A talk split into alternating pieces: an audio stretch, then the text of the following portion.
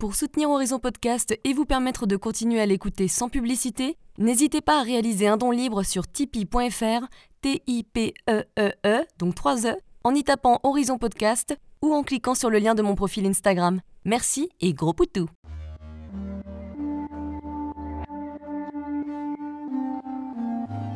Hello, je suis Léna, passionnée de bien-être, mieux vivre et spiritualité. J'ai créé ce podcast pour faire connaître au plus grand nombre des méthodes alternatives pour aller mieux, que ce soit physiquement ou mentalement. Quel que soit votre problème, quelles que soient vos croyances, restons ouverts, restons curieux et testons. Bonjour à tous, aujourd'hui on va parler de digestion, de détoxination et de dissociation alimentaire avec Véronique Duivon, naturopathe et créatrice du site objectifdetox.fr. Ça annonce la couleur. Dans cet épisode, elle nous explique bien la différence entre les symptômes de mauvaise digestion classique et ceux qui sont liés à l'inflammation. On fait pas toujours la différence.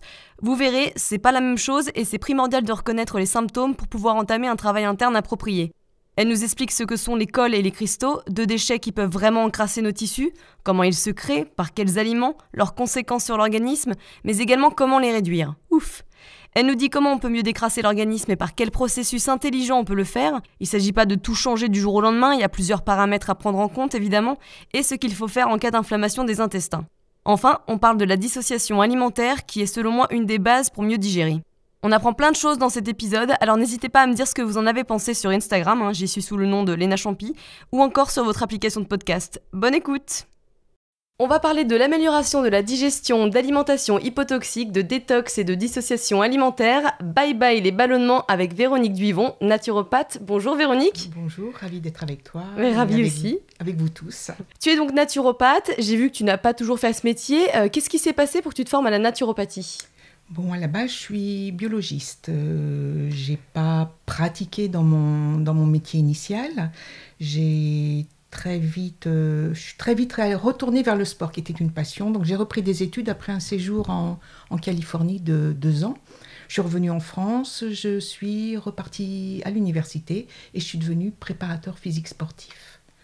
Je me suis reconvertie, j'ai 54 ans. Donc vers l'âge de 48 ans, j'avais fait le tour de mon activité dans le sport. Donc j'ai regardé ce que j'avais envie de faire de ma vie, ce que j'avais envie. Et là, j'ai fait une rencontre. Un monsieur, mmh. les rencontres, ouais. une jeune naturopathe qui m'a dit ce métier, ce serait pour toi. Ok, donc je suis allée voir les écoles, j'ai choisi la meilleure et je me suis formée pendant 4 ans et demi. Voilà. Donc je suis naturopathe depuis maintenant 11 ans. D'accord. Voilà. Passionnée. Voilà, tu ne regrettes pas du tout ce choix, du coup. Waouh, waouh, waouh. Alors, avant de parler de détox et autres, j'aimerais que l'on parle des divers symptômes de mauvaise digestion, ce qui est la base pour pouvoir prendre ensuite des mesures pour l'améliorer. Bon, alors les symptômes, il, il, peut y avoir effectivement les ballonnements, hein, les troubles du transit, genre euh, les diarrhées, l'inverse, les constipations. Il peut y avoir la mauvaise haleine. Il peut y avoir la couleur de la langue qui nous annonce que ça va pas super bien au niveau du tube digestif, donc la langue blanche, pâteuse. Oui, ouais. Il peut y avoir aussi les hum, troubles urinaires, les infections urinaires, les infections vaginales, qui nous, qui nous dit qu'il y a un problème au niveau du microbiote, de la flore intestinale. Euh, il peut y avoir les douleurs, euh, les spasmes digestifs, il peut y avoir les reflux gastriques, les pesanteurs au niveau de l'estomac, enfin, il peut y avoir tous les symptômes qu'on peut, le, le mal-être, l'inconfort, mmh. les gaz, hein, les, les vents. Les vents, les vents. J'aime bien les vents, c'est vents. C'est poétique. Voilà, c'est poétique. Aujourd'hui, ça vente. euh, Qu'est-ce qu'il peut y avoir d'autre euh, Ouais, obligé d'ouvrir sa, son, sa ceinture dès qu'on mange, se lever, être gonflé, avoir le ventre d'une femme enceinte. Euh, il peut y avoir les pulsions de sucre. Mm. Qui, il peut y avoir les nausées qui nous montrent que. Enfin, quand on parle des, des problèmes digestifs, on ne parle pas que des intestins, on parle aussi du foie et de la vésicule, qui sont des, des organes annexes de la digestion. Ouais. Voilà. Qu'est-ce qu'il peut y avoir d'autre? Oh bah c'est déjà pas mal hein, comme Ouais, symptôme. hein. on est, on bien là, on est pas mal. Alors, tous ces symptômes, ils veulent pas forcément dire que les intestins sont enflammés. Alors, comment sait-on si on a une inflammation et quels sont les facteurs qui font que nos intestins s'enflamment? L'inflammation des intestins, il y a la douleur. Déjà, c'est un bon signe pour savoir qu'il y a un problème. Ouais, sans, inflamme, sans douleur, on ne peut pas parler d'inflammation. Bon, il peut y avoir des perturbations, mais il y a quand même euh, dans la, dans la, dans la, dans l'inflammation de la douleur. Donc, soit au palpé, ou que ce soit euh, les spasmes, les, fa- les fameux spasmes. On retrouve beaucoup d'inflammation, par exemple, dans le syndrome de l'intestin irritable, Hmm. aussi appelé colopathie fonctionnelle. Donc là, on sait qu'il y a de l'inflammation. C'est un des symptômes de la colopathie fonctionnelle. Euh, tu me demandais quoi sinon? Je te demandais en fait que- quels sont les facteurs qui font que nos intestins s'enflamment. Alors déjà, ben, le syndrome de l'intestin irritable est un trouble qui génère de l'inflammation parce qu'il y a une, un manque de tolérance à certains aliments, certaines substances qui se trouvent dans les aliments. Euh, en général, ce sont certains sucres qu'on nomme les food maps. Hmm. Voilà. Il peut y avoir, euh, qu'est-ce qu'il peut y avoir d'autre Euh, La prise de certains médicaments, Les antibiotiques notamment? Les antibiotiques, euh, les laxatifs, Ouais.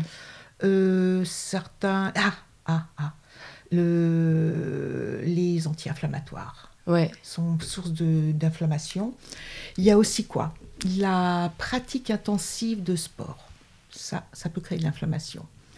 Euh, Qu'est-ce qui peut créer de l'inflammation intestinale Le stress, tout bêtement. C'est, je crois que c'est le plus gros facteur de, de problèmes digestifs. Voilà. Totalement. Ouais. Euh, ouais, je pense que c'est. Ça me fait penser, tu connais la... Je crois que c'est la Boswellia. Tu sais, c'est un anti-inflammatoire naturel. Oui, ouais, ouais, c'est une plante. Parce qu'en ce moment, justement, je teste ça. C'est mon médecin du sport. Parce que je lui ai dit que je ne supportais pas les anti-inflammatoires. Mhm. Parce que j'ai eu des problèmes intestinaux. Et du coup, il m'a dit, bah tiens, on va prendre ça. C'est quelque chose de beaucoup plus naturel qui est censé... euh, Alors, quand tu. euh, je sais pas, moi j'aime bien. Il faut déjà comprendre l'origine du problème. hum, bah, ça, c'est un grand mystère. Voilà. si c'est si euh, d'origine nerveuse, quand je dis nerveuse, si c'est lié à- au stress, que je te parle plutôt du stress, vaut peut-être mieux agir sur le stress. Et donc, pas, pas spécialement agir sur l'intestin. Vaut mieux aller en amont. Oui, Hein comme ça, ça va réduire les facteurs Et inflammatoires. voilà. Euh, vu que le stress euh, euh, fait sécréter par les surrénales, qui sont les glandes du stress, une hormone, le cortisol. Et le cortisol, il, a, il est bien quand le stress n'est pas trop long. Il permet de, de- c'est une substance anti-inflammatoire à la base, mais quand le stress est trop prolongé, ce cortisol il devient délétère. Et un exemple, il va abîmer les cellules intestinales. Et si les cellules intestinales sont abîmées, il va y avoir passage dans le sang de certaines molécules, et là, automatiquement, une réaction du système immunitaire, qui, en attaquant, va créer de l'inflammation. Le système immunitaire, son boulot, c'est ça. Il Mhm. crée de l'inflammation pour essayer de réparer. Si c'est trop long, si c'est trop prolongé, s'il y a trop de stress, c'est une inflammation qui devient presque chronique. Et là, c'est euh, porosité intestinale, avec passage, agitation de- du système immunitaire. Ouais. Voilà. Donc, je te dirais, non, une plante spécifique pour le- la sphère intestinale, c'est peut-être pas la meilleure stratégie. Il vaut mieux aller chercher le pourquoi. Alors, moi, c'est pour le genou hein, qu'il m'a conseillé ça. Mais- ouais. Bon, de toute façon, c'était un, Alors, exemple. il y, a une, il y a une plante ou une substance qui est vraiment top pour l'inflammation intestinale, c'est le curcuma. Oui, ouais, Hein ouais. Donc, curcuma pris seul ou en plante, sans facteurs qui permettent l'assimilation intestinale, ça va agir sur l'inflammation intestinale. Et avec du par poivre exemple, voilà, de la Ouais. piperine, Hum. euh, précisément, euh, là, tu vas permettre à ce curcuma d'avoir une action anti-inflammatoire générale, alors que ce soit sur le foie ou sur les articulations ou quoi qu'est-ce. Est-ce que n'importe qui peut faire des cures de curcuma? Euh, non. Le curcuma, il y a des contre-indications, Ouais, il me semble genre bien. le- les anticoagulants. Ouais. Euh, maintenant, euh, quand tu vois, il y a beaucoup de plantes où on donne des principes de précaution. pff, Vu les dosages, très souvent, il n'y a pas de problème. Ouais. Mais on est quand même obligé de les respecter. Ouais. Euh, par contre, ça n'empêche pas quelqu'un qui prend un anticoagulant de prendre du curcuma en alimentaire. Là, Juste saupoudrer, c'est ça, sur ouais, sa là, il salade n'y aura pas d'assimilation intestinale. D'accord. Ça ne va pas passer dans le sang. Et ça va passer où, du ça coup va rester dans le bol alimentaire. Et c'est quand même bien... Il y a quand même des ça va bienfaits gérer sur la- l'inflammation locale, intestinale, sans rentrer dans le sang. Parce que moi, c'est ce que je fais, de manière générale. Je, je le, je saupoudre sur ma salade avec un petit peu de gingembre, ou ce genre de choses. Voilà, par exemple. ouais. Ouais. Ça, c'est une bonne, euh, une bonne solution. Mais la meilleure façon de gérer la- l'inflammation digestive, en dehors de travailler sur la cause, euh, si elle est d'origine euh, stress, nerveuse, c'est d'aller voir pourquoi, au niveau digestif, est-ce qu'il n'y a pas une inflammation? Mm. Est-ce qu'il n'y a pas une intolérance alimentaire? Est-ce qu'il n'y a pas une réaction à une intolérance S'il y a un aliment que le corps, si on ne tolère pas un aliment, le système immunitaire local. 80% de notre système immunitaire, il est planqué derrière cette fameuse paroi intestinale. S'il y a un aliment qu'on ne supporte pas, il va y avoir une réaction du système euh, immunitaire. Si l'aliment le consomme tous les jours, ou deux fois par jour, ou trois fois par jour, automatiquement, ça va créer une inflammation qui reste, qui est constante. Alors, les gros facteurs d'intolérance alimentaire ou de sensibilité, il y a les fameux, les fameux food les fameux sucres, dont le lactose, il y a le fameux gluten, chez beaucoup de gens. Mm. Et très souvent, curieusement, quelqu'un qui a de l'inflammation intestinale a une hypersensibilité au gluten. Il n'est pas intolérant totalement, mais il est quand même sensible. Et comment on le voit? C'est que quand il supprime, il sent mieux.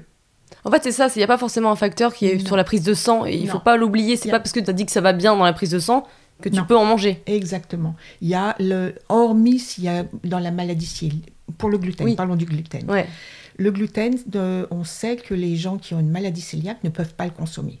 Ça crée des lésions. Hmm. Le système immunitaire attaque localement au niveau digestif, lésions, et c'est là, c'est une catastrophe. D'accord?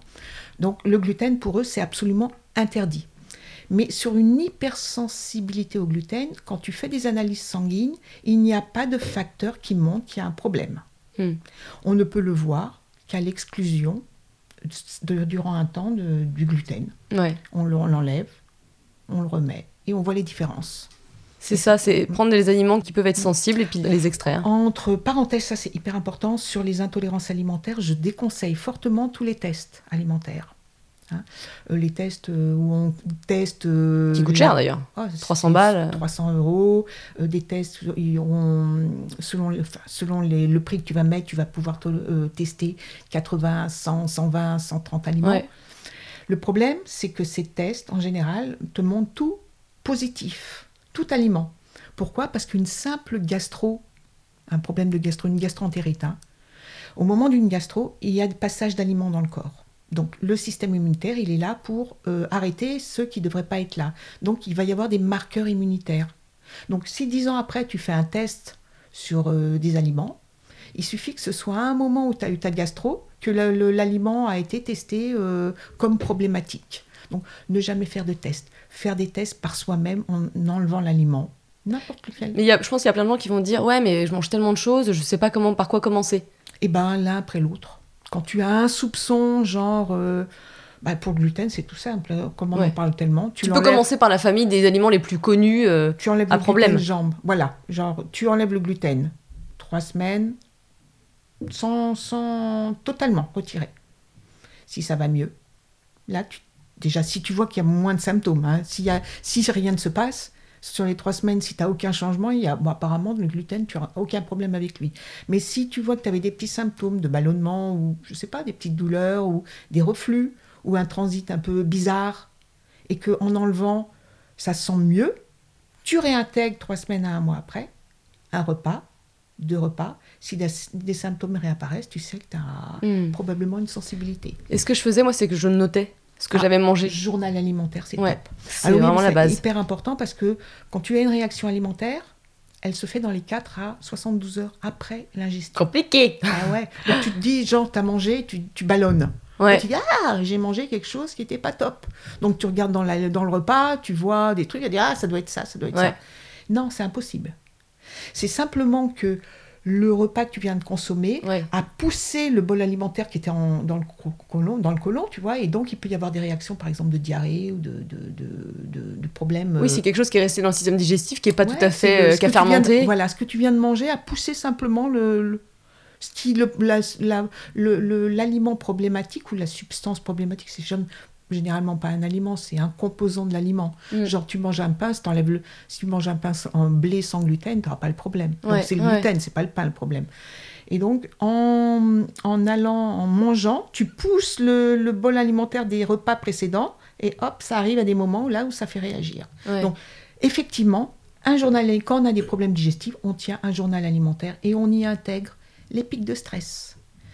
Parce que le stress, euh, euh, opti- euh, euh, euh, optimise le problème digestif, va rendre une hypersensibilité digestive faire plus, plus, plus, plus. Donc, on met les, les repas, on met les pics de stress dans son journal alimentaire et on met les symptômes. Ce qui est quand même assez marrant, c'est des fois tu manges quelque chose que tu ne devrais pas, ou en tout cas que tu, tu es sensible, et par contre tu es en train de manger ça avec tes amis, avec un verre de vin, et hop, bah, tout s'est bien passé Et parce voilà. que tu n'avais pas de stress. Voilà, exactement. Il n'y a rien à dire là, voilà. C'est fou, le hein. stress. Alors justement, un bon conseil, on ne mange pas quand on est stressé. Ouais, Première chose, parce qu'on va pas digérer. exactement. Ah, Moi, je sais vraiment, c'est ce que je fais, c'est je respire ou je médite un peu pour me calmer et pour être dans des bonnes zones pour pouvoir bien digérer. C'est top.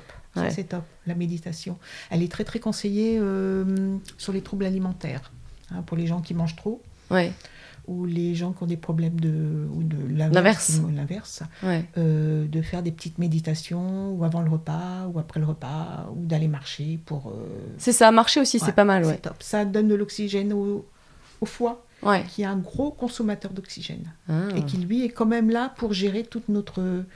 C'est lui qui gère tout. hein. Le facteur des polluants. Ouais, ouais, ouais, c'est notre petite. Pas que des polluants, et euh, détoxi- c'est l'organe de la détox, mais c'est aussi lui qui, euh, comment dire, va gérer le mouvement de l'intestin. Hmm. Donc les- chez les gens qui ont une constipation, on peut imaginer qu'ils ont un intestin euh, un peu lent, le péristaltisme, ce fameux mouvement qui fait avancer les selles. On peut imaginer que c'est un peu lent. Donc c'est le foie, quand il balance sa bile, au moment du repas, le foie... euh, Tu balances la bile. voilà, il balance sa bile. C'est-à-dire, il- Fais péter la bile, Voilà. C'est-à-dire, il fabrique de la bile qu'il envoie dans un petit canal pour le stocker dans la vésicule biliaire, Ouais. son partenaire. Et au moment du repas, la vésicule pulse, enfin, un petit coup de contraction, c'est un petit muscle, pour balancer la bile dans le tube digestif, pour émulsifier les graisses et tout.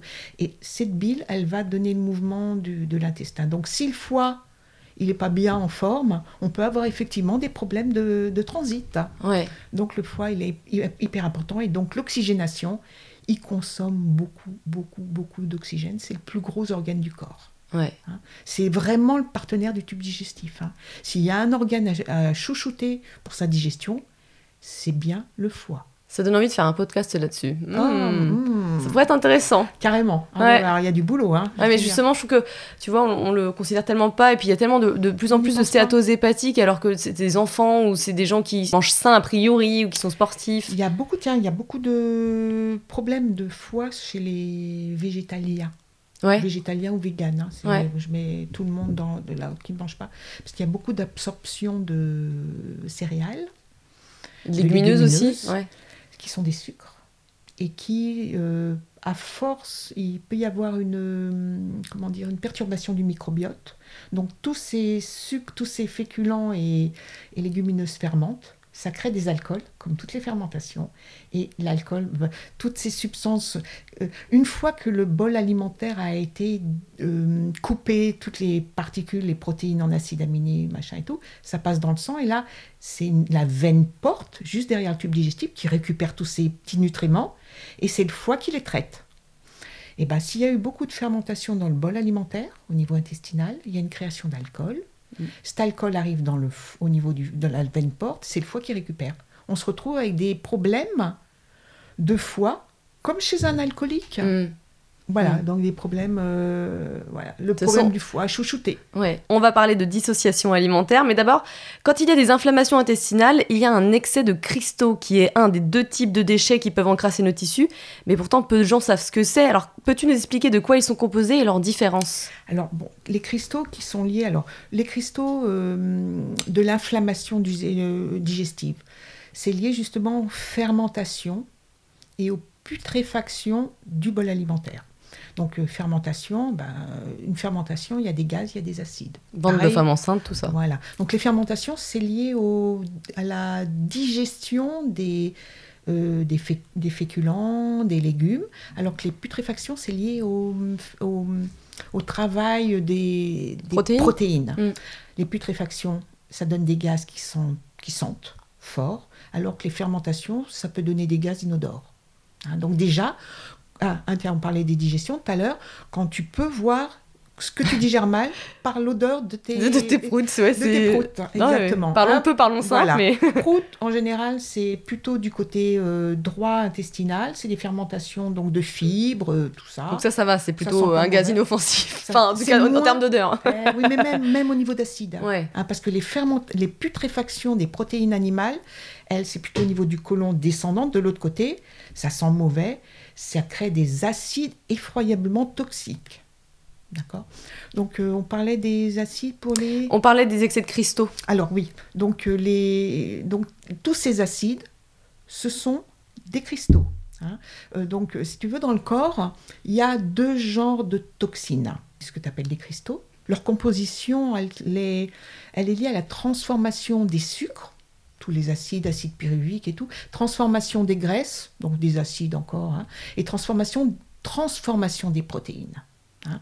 Tout ça, ça crée des, des substances coupantes, euh, des substances acides et acidifiantes qui peuvent, euh, oh, tu peux les retrouver où les acides, ils, peuvent, ils vont être tamponnés par l'organisme avec des, avec des minéraux et ça va créer, créer des petites choses coupantes. Alors tu mm. peux retrouver ça dans les articulations. Le cou, tiens, le sable dans le cou, enfin tu retrouves des acides un peu partout. Les cols, la deuxième catégorie de, déchets, sont les cols.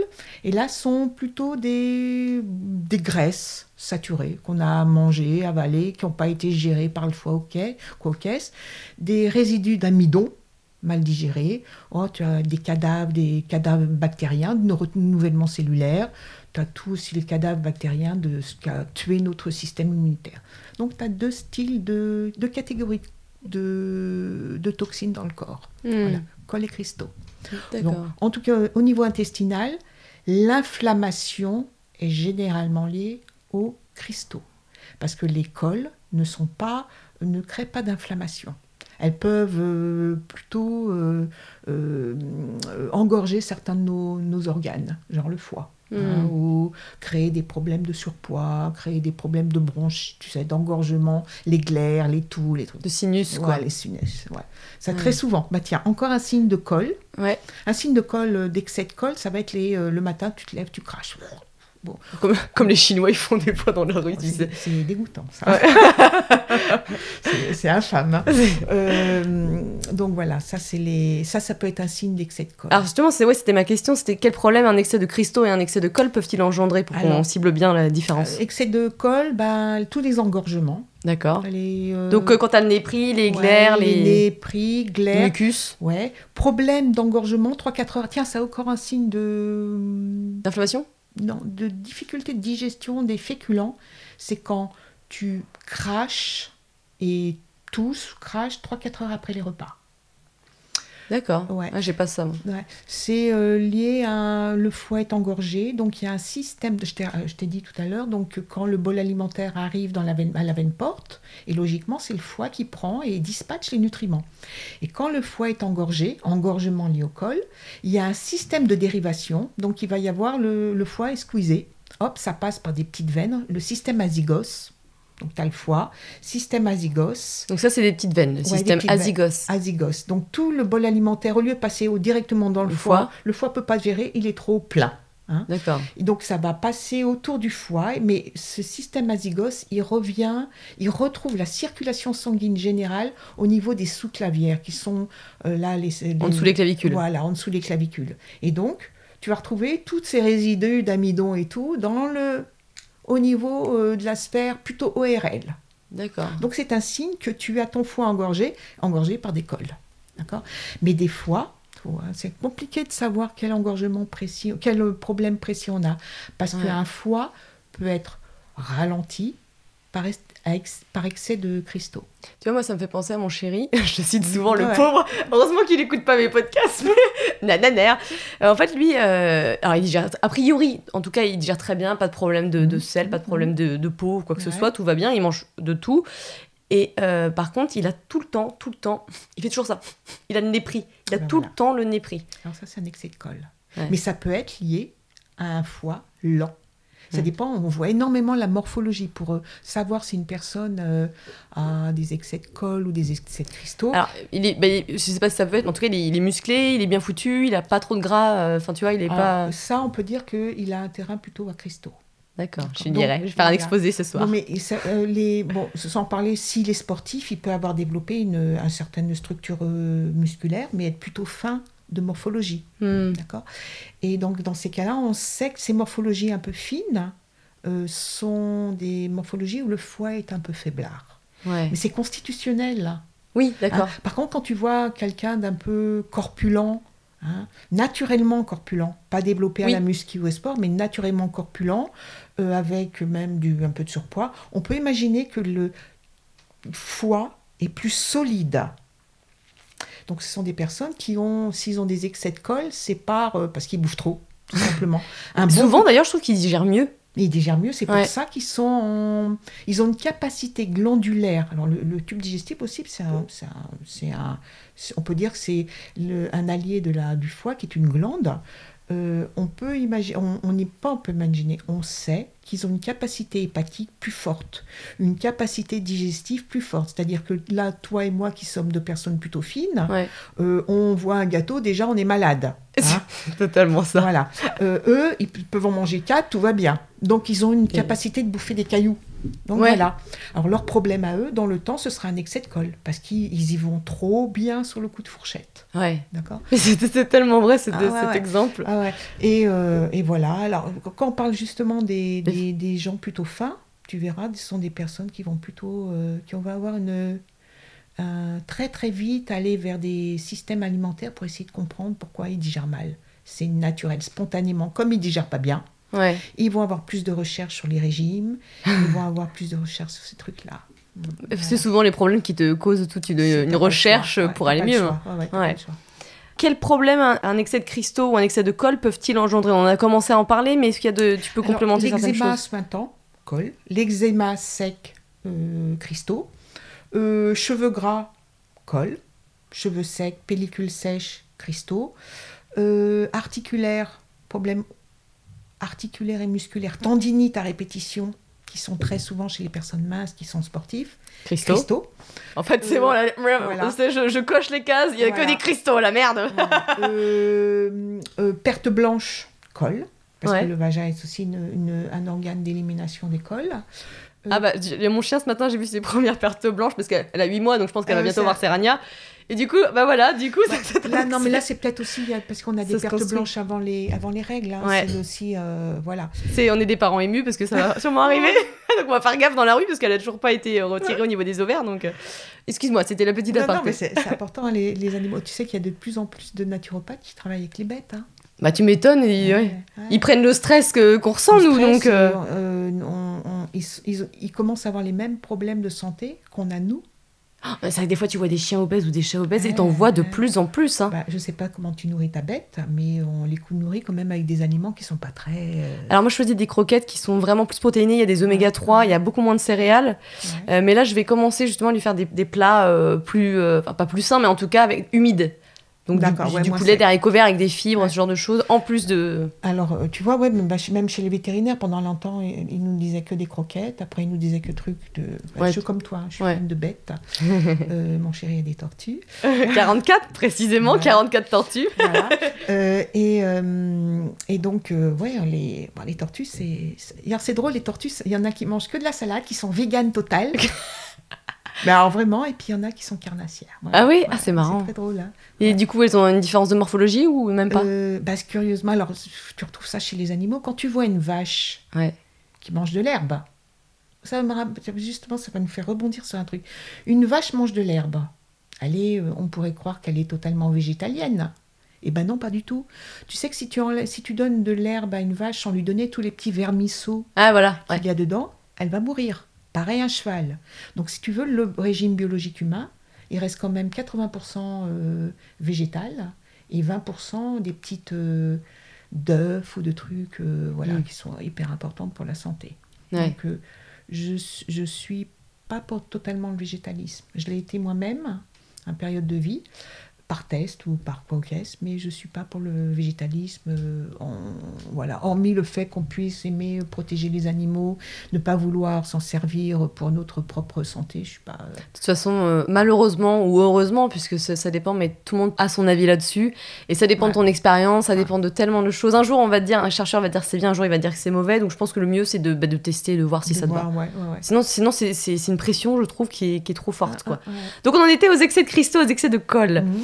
Euh, est-ce qu'il y avait d'autres problèmes que ça peut engendrer Je dirais le psychotage. le psychotage. Les la- ruminations Ouais, les mentales ruminations. Un excès de cristaux. Les cristaux, bon, c'est, je t'ai expliqué, c'est des petites substances euh, qui sont pas. L'acide urique, non, c'était pas ça Il y a de l'acide urique. Ouais. Ça, ben, l'acide urique, c'est un produit de la transformation des protéines. Donc, Ouais. je te disais, les acides, les cristaux, c'est toujours lié à une transformation, que ce soit des protéines, transformation des sucres, transformation des graisses. Donc, c'est un déchet de ces transformations. C'est parce qu'on n'a pas une, on n'arrive pas à bien digérer du coup, à bien, le Ou travail ne bien se fait pas bien. Ou bien. Ouais. hein, c'est un excès d'acide, de, comment dire, euh, ou une faiblesse d'organes euh, d'organes digestifs, Hmm. ou un excès d'apport. Genre quelqu'un qui mange trop de viande va Il probablement avoir une crise de goutte à un moment ou un autre de sa vie. Ouais. Euh, donc, Oui, parce que la- du coup, la, la crise de goutte, c'est lié euh, ouais, aux cristaux. ouais, c'est lié à l'acide, excès d'acide, excès d'urique. Ça, c'est intéressant, on apprend Ouais. trop de trucs aujourd'hui. Et euh, qu'est-ce que je voulais dire alors que bon donc effectivement quelqu'un qui bouffe trop de, de féculents, qui ne fait que bouffer des féculents, il y a probablement avoir un, un- un excès de- d'engorgement de, colle. Bon, même si c'est quelqu'un de très mince, Hmm. hein, il va bon. Qu'est-ce qu'il peut y avoir d'autre de ah oui oui je reviens au psychotage. Mm. parce que Ça c'est intéressant. Les neurones normalement euh, quand tu penses euh, une neurone il y a une un- c'est la connexion entre deux neurones, il y a une petite fente. Et pour une, pour une info, même la pensée, le, neurone va passer l'info d'une neurone à l'autre. Ça va sauter. Hein, ça va passer par la. Soit il va y avoir un, courant électrique, soit une petit, petite molécule qui va permettre de passer le message d'une neurone à l'autre. Donc pour, pour faire un mouvement, pour réfléchir, l'info se fait de neurone à neurone. Quand il y a un excès, normalement, et la neurone, une fois qu'elle a bossé, elle arrête son, elle arrête sa transmission de la neurone suivante. Le message est arrêté, le corps se repose ou l'esprit se repose si c'est un neurone qui transmet de la pensée. S'il y a un excès de cristaux, ces petits cristaux vont se mettre au niveau de cette fente où il y a le passage et il va y avoir une génération d'influx non-stop. Ah oui. Il n'y a pas Ah, d'arrêt. d'accord. Donc là où tu pensais te reposer, que ce soit tes muscles, tes membres, tes organes ou ta Il réflexion, y a un bug. il y a un bug. Et là, tu restes en cogitation non-stop. Donc, effectivement, quand on est sur du psychotage, du réflexion non-stop, on a tout intérêt à aller nettoyer ces cristaux. Ah. Super Euh. Si tu veux, le, quand on parle de colle, de cristaux, de, de- de- même de nettoyage organique, il faut bien voir que c'est l'outil premier du naturopathe. Quelqu'un vient voir un naturopathe. Le naturopathe, déjà, il va évaluer la vitalité de la personne. Est-ce que la personne a déjà encore assez de vitalité? Est-ce qu'elle a encore assez d'énergie pour euh, en- envisager de nettoyer son organisme, de se libérer de ses toxines? Donc le travail du naturopathe, premièrement, il évalue la, la vitalité de son patient ou client, et après, il évalue si c'est colle ou cristaux. Une fois qu'il a évalué le type d'encrassement, qui est pour le naturopathe, d'après Hippocrate, euh, l'origine de- des perturbations organiques, c'est lié à l'encrassement organique. La maladie vient se placer sur un corps encrassé. À force, à force, la maladie s'installe. Pas au début.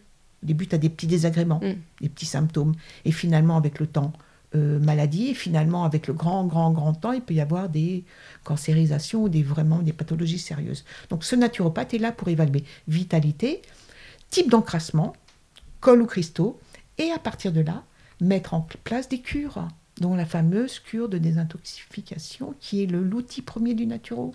Hmm. Hein, donc là, voilà, c'est euh, évaluation et mise en place, selon les symptômes. Il y a sûrement des auditeurs qui vont se dire, mais moi en fait, je sais pas, j'ai l'impression d'avoir les deux, un excès de colle et un excès de cristaux, alors qu'est-ce que je peux faire quoi? On a tous les deux. ouais. Mais à des On- proportions différentes, évidemment. Voilà, donc on doit, quand on veut, quand on veut nettoyer son organisme, on doit évaluer celui qu'on a en priorité. Il faut bien voir que quand, euh, quand, on fait une- quand il y a une cure détox, on évalue. Après avoir évalué, on va mettre en place des outils pour essayer de les dégager, ces, toxines, que ce soit des cols ou des cristaux. Donc on va, euh, on, euh, on, va euh, mettre en place un, un, axe alimentaire en évitant, si on a, genre, j'ai un excès de colle, je vais dans mon alimentation commencer par éviter pendant un temps de manger trop d'aliments qui amènent des cols je vais en parallèle ouvrir les organes d'élimination qui permettent l'élimination spécifique des cols, parce qu'il y a des organes spécialisés dans l'élimination des cols et il y a des organes spécialisés dans, l'élimination des cristaux. Il y a des organes aussi qui sont qui font un peu les deux. Un peu les deux. Et donc de là, tu, euh, tu, euh, donc, tu mets en place un, un, axe alimentaire en optimisant les aliments qui sont pas euh, qui ne créent pas les toxines que, dont tu veux te débarrasser. Tu optimises la. Après, tu mets un deuxième axe, optimisation de, des organes. Des organes d'élimination, de, du, des toxines que tu veux éliminer.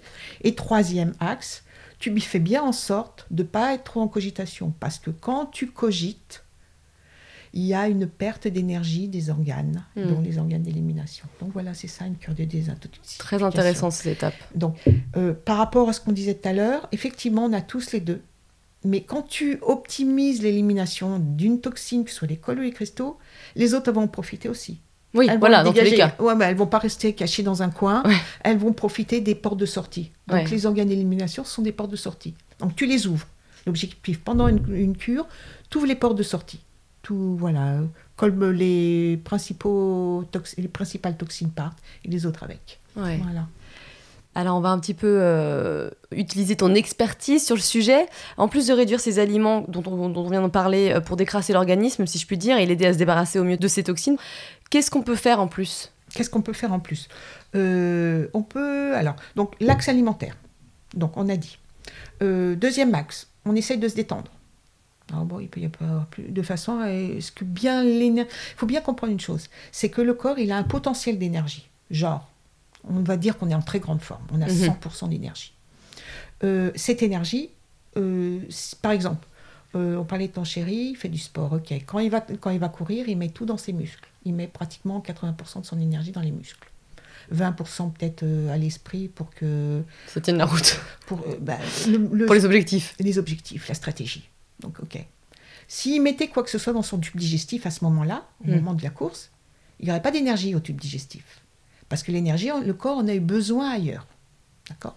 Donc, quand tu fais un nettoyage organique, une cure détox, quand tu veux éliminer tes toxines, tu as intérêt à ce que ton, ta vitalité ne soit pas scotchée au, niveau cérébral. C'est faire des bons choix aussi. le, le cerveau, il peut te prendre une énergie folle quand il est en stress. Donc, on essaye de se détendre de façon à ce que l'énergie, elle soit à l'élimination et au nettoyage. Donc euh, ça peut être quoi? La méditation, parler de la méditation. Ça peut être euh, écouter de la musique, euh, pas trop essayer de se détendre, aller... oui, chacun a ses moyens de se détendre. voilà. des fois, il y en a, qui ne connaissent pas.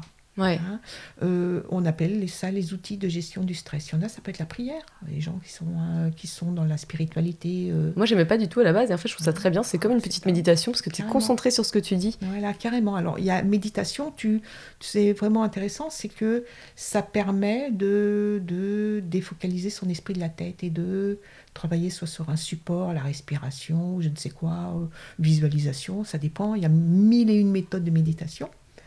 Il y en a, ça va être la prière. Donc ils mm. vont euh, bah, se mettre en prière, euh, avoir des genres de mantras, répétition d'une phrase. Ce qui va, euh, avec un peu de maîtrise, tu, vas, tu arrives à fixer et éviter d'avoir la tête dans la réflexion et suivre ton mantra. Donc ça, c'est hyper intéressant, hyper important. Il y en a, ça va être marcher d'aller marcher dans la nature. Il n'y a rien de tel que d'aller dans les bois. Ah, moi, ça me manque. Hein. bah, tu as, les bois pas loin. As les bois c'est par rapport à mes problèmes de genoux et de, ah, de cheville. Alors, là, pour euh, quelqu'un qui serait plutôt. Euh, qui pourrait pas marcher, bah, il y a la musique. Mettre de la musique. Hein, ça peut être un bon moyen. Euh, musique baroque. non, mais c'est. il y en a, il faut pas. Si c'est une musique qui fait hérisser les poils, il faut pas. Mais il y en a, c'est un très bon outil de décontraction. Bon, il y a les, relaxations, euh, euh, mais il faut vraiment apprendre à se... Et puis il faut apprendre à relativiser. Ouais, je pense aussi. La gratitude aussi, ça, on oublie ça, c'est très important. Ah la gratitude. J'en parle pas mal justement sur mon Instagram parce que je trouve que c'est quelque chose qu'on n'a pas assez l'habitude d'utiliser. Euh, en plus de ce facteur de, de relaxation, est-ce qu'il y a d'autres choses? Eh ben, y a, alors pour, on peut euh, optimiser la, le travail de ces organes d'élimination. Alors, soit on utilise des techniques tout bêtes, genre on parlait du foie. On peut utiliser par exemple une bouillotte. Oui, c'est Tu sais que ton, ton, ton, foie est un peu lent, tu as un peu de mal à digérer. Ou Tu peux mettre une bouillotte chaude au moment des repas, pendant 20 minutes. Qu'est-ce qui se passe quand on met une bouillotte chaude sur son foie? Euh, Irrigation, augmentation de l'irrigation sanguine du foie. Donc du coup, plus élimination de toxines, quoi. Euh, élimination, plus d'élimination, plus de travail par les, les, les cellules euh, du foie, c'est les hépatocytes. Hmm. Donc c'est des cellules qui ont... Plus tu leur amènes de sang, bah, plus elles peuvent le drainer. Bien sûr. Hein. Plus tu leur amènes de sang, plus tu leur apportes d'oxygène, donc elles sont contentes parce que je t'ai dit que c'était des cellules qui ont... Plus une cellule travaille, plus elle bouffe de l'oxygène. Donc si tu amènes du sang, tu amènes de l'oxygène. Euh, tu amènes donc du sang, tu amènes du donc oxygène, plus de toxines qui sont amenées, donc plus de travail. Voilà. Ouais. Ah, ça c'est super, c'est les petites astuces comme ça qu'on aime bien. Qu'est-ce qu'il y a d'autre euh, ben, Ah, ben, on parlait du sport. Il y a, le foie, il aime bien les rotations. Donc le travail abdominal avec des rotations ou les inclinaisons. Oui, quand tu fais le pont, tu sais, pour serrer les fesses, pour bien les muscler. Exemple, Ça, souvent mon bidou, il fait des petits bruits, genre, hum, c'est bien ça. C'est super. Il y a les abdominaux. Les abdominaux pour euh, optimiser les. Alors, tiens, c'est ce qui est intéressant de dire. On parlait des organes d'élimination. Ce qui serait bien, c'est de les énumérer. Donc, on a le foie et la vésicule qui sont des partenaires. Donc en général, on les met en. C'est un package, tu vois. euh, euh, package. On a les intestins. On a la... les poumons qui se charge de, des, acides volatiles, donc des toxines volatiles. Euh, donc, bah, le premier, le gaz carbonique. Hein. Et on a la peau. Hmm. Donc, euh, Ça, beaucoup de gens connaissent. Hein, voilà. Avec les effets qu'on a dessus. Euh, donc, c'est tout. Foie, peau. Donc, la peau, elle a cette particularité, c'est qu'elle prend vraiment en charge les deux types de toxines, les cols et les cristaux. Donc euh, c'est pour ça. voilà, c'est pour ça qu'on peut retrouver des eczémas suintants, excès de colle. On sait que si on se retrouve avec un, des, un eczéma suintant, par exemple, on sait que c'est que le foie est, est saturé. Et normalement, c'est lui qui devrait prendre en charge tous ces éléments et les évacuer par la bile, hein, l'école, par exemple. Et s'il est saturé, un organe qui peut le relayer, c'est la peau. Donc on sait que si on a un, un eczéma sointant par exemple ou des problèmes de peau sointant, on sait qu'il va falloir aider le foie à prendre en charge ses cols de façon à libérer la peau de ses problèmes. Et par contre, si on a une peau qui n'a pas de problème de peau, mais on sait qu'on a un excès de colle, euh, on a le foie un peu chargé, par exemple avec les glaires, on peut soutenir le foie en stimulant la peau. Et là, il y a un truc super, c'est le grattage au gants de crin, mais fort. Les massages lymphatiques euh, non, non, non, Le drainage lymphatique, pardon. Non, non, carrément avec le gant de crin, tu grattes ta peau. Excusez-moi, j'ai une brosse. Ouais. Et c'est, c'est pas la même chose Si, si, tu. Ah, c'est ça, non, non, non, gant de crin, tu... normalement, il faut faire rougir. Hein. Oui, bah c'est ça. Enfin, nous, moi, c'est, je sais plus en quoi c'est fait, mais effectivement, tu, tu remontes vers le cœur. Euh. Voilà, ou tu n'es même pas obligé. Là, là, tu travailles sur la circulation. Alors, quand tu es en grand crin, on connaît ça dans le hammam. Oui, hein ouais, ouais. Ah, voilà. Donc, le, le, le hammam permet de ramollir la peau. C'est plus simple. Tu grattes et tu fais des grands spaghettis. D'accord? Il faut, voilà, dans la peau, il y a une, la couche basale, la couche profonde, des couches profondes de la peau. Il y a des petites cellules qui vont la même, euh, qui ont le même rôle que le foie. Elles ont la même capacité de détox. Donc quand tu détox d'école, là, quand, quand, tu grattes la peau avec du grand crin bien fort, tu stimules ces petites cellules et donc elles prennent en charge des substances similaires à ce que pourrait prendre le foie. Donc ah, là, tu permets, tu optimises la détox des cols. Donc, ça n'est pas la même chose que le drainage lymphatique que tu fais avec la brosse. Donc, c'est en complémentaire, que, ah en complémentarité bah, que tu Pareil, tu vois, là, quand on parle de, du drainage lymphatique, dans la lymphe, il y a pas mal de cols. Parce que c'est par là qui, est pris qui sont pris en charge. Quand on parlait du bol alimentaire de la veine porte, les graisses du bol alimentaire sont pas pris en charge par le, par le comment dire par le la veine porte. Elles sont prises en charge par le système lymphatique. D'accord Donc, quand tu as un excès de colle, ça peut être pas mal de faire du drainage lymphatique. Donc, les femmes qui en seront surpoids et tout, drainage lymphatique peut être super intéressant. D'accord Il y a une autre chose pour euh, aider à nettoyer le système lymphatique c'est le jeûne sec. Mm. Hein. Puisque y a, le corps a besoin de liquide, donc au début, il va utiliser un peu tous les liquides. Comme il n'y a plus rien à boire, puisque tu lui donnes plus à boire, il va aller chercher tous les liquides qu'il peut récupérer. Et il y a, une bonne, il y a 7 litres de lymphe dans le corps. Donc finalement, la lymphe, elle va, euh, elle est très lente, la lymphe, à bouger, Mm. à avancer. Donc puisqu'il n'y a plus de liquide, elle va accélérer son mouvement pour récupérer du liquide. Et combien de temps hein, on fait en moyenne un jeûne sec? Oh, euh, pas très longtemps. hein. Oui, parce que du je coup- sais plus, j'ai plus de souvenirs précisément. Pas trois jours, non, je sais pas. Euh, ouais, je crois que c'est trois jours parce qu'après tu peux, tu peux. euh, il faut voir aussi qu'on remet en circulation des choses qui sont pas toujours top. hein. Ouais, Donc on fait pas des jeûnes secs. euh, tout si seul chez soi. Hum, non. Faut faire du jeûne intermittent chez soi, mais pas forcément du jeûne sec. Oui, euh, oui, je sais même conseiller, mais même un jeûne, sans parler d'intermittent, un jeûne un peu long Ouais, ouais, ouais. où on mange pas, on une a clinique, intérêt d'avoir euh, pas trop de, de, de déchets toxiques dans le corps. Si on a été surmédiqué, faut faire gaffe. Faut un protocole à côté en plus. Oui, faut- moi je trouve qu'il y a des, des, or- des organismes sympas maintenant, hein. Je- genre, genre jeûne et randonnée, des trucs qui te prennent en charge où tu as une, un bilan médical avant, on fait attention, et puis si tu arrives à un problème, bah, C'est très important ce point parce qu'il y a des gens qui se sont dit tiens mais cette semaine hop je suis motivée je fais ma détox tout seul et en fait bah, c'est pas Ouais, c'est pas c'est pas assez. Ah ouais. Tu peux faire une détox plus cool là, en faisant une, une alimentation un peu moins euh, restrictive qu'un jeûne sec ou un jeûne euh, hydrique. Un jeûne hydrique, c'est quand tu bois. Hein, tu bois des tisanes. Avant la avant la coloscopie. Voilà. Donc ça, tu peux. Chez toi, ça, ça risque rien. Mais un jeune, un, un- un- Sans eau euh, ouais. ouais, il faut faire gaffe. Hmm. Et puis il n'y a pas toujours intérêt. Ça dépend les toxines. À la limite, vaut mieux boire. Quand tu es sur des, beaucoup de- d'excès de, de cristaux. Ouais, gardons en tête qu'on a tous des problèmes différents. Ouais, voilà.